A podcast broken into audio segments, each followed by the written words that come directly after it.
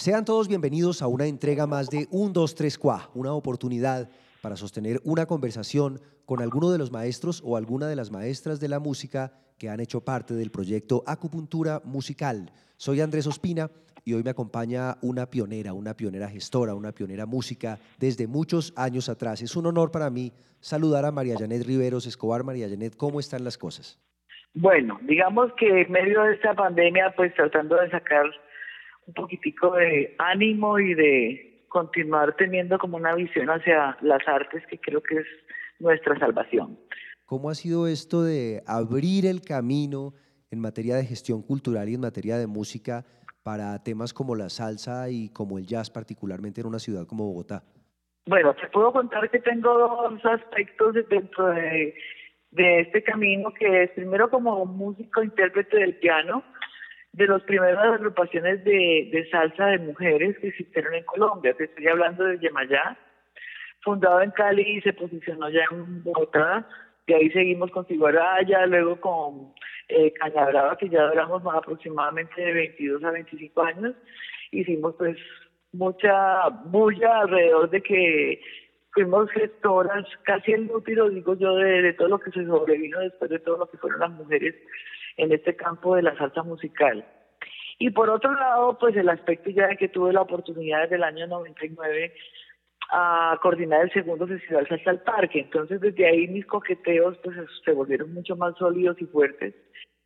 En todos estos años de trabajo, haciendo música, tocando piano, haciendo gestión y demás, son muchas las cosas que ocurren, pero entre ese vastísimo listado de anécdotas hay una que nos resulta muy simpática y es aquella ocasión en que tuviste que duplicarte como música, una proeza bien complicada y además la decisión de quién se va a quedar con el show. ¿Cómo fue esto? Sí, mira, eh, estaba yo en esa época tocaba con dos agrupaciones, una charanga que se llamaba la charanga de la candela, que era la única mujer pianista, quienes también me ayudaron mucho en mi formación personal como pianista de salsa, y a su vez con Caña Brava, que era pues ya la orquesta de mujeres que veníamos solidificando todo este proceso. Existía en la carrera 15 dos sitios eh, del movimiento de la salsa, que era el Zainamur y Café Libro de la carrera 82. Uno quedaba del otro. Entonces, bueno, en esa época, pues todos los fines de semana generalmente se tocaban y nos salieron dos toques al mismo tiempo y dije, no, pues hagámoslo. Entonces yo tocaba con la charanga en una parte y con el otro eh, cañaraba en Café Libro. De pronto, pues todo estuvo muy bien hasta la segunda tanda, cuando llega la tercera, porque era, pues, coincidían ya mucho los horarios para cerrar, tenían que tocarla casi a la misma hora, fue la caos.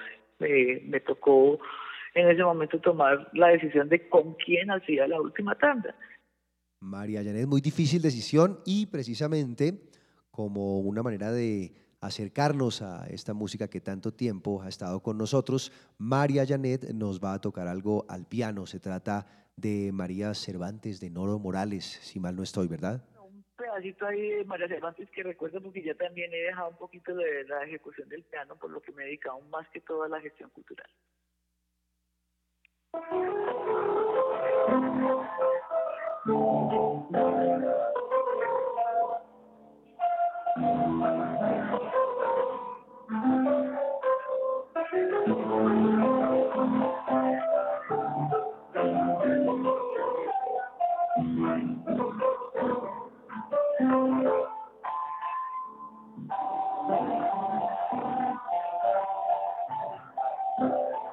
A larga distancia, una pequeña serenata para Bogotá por María Janet Riveros. Muchísimas gracias por estar con nosotros y esperamos que sigas al frente de tantas iniciativas y sigas haciendo tan buena música.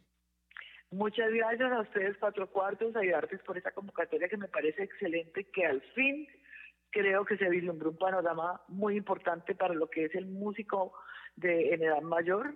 Listo, muchísimas gracias. maestra. Buena suerte.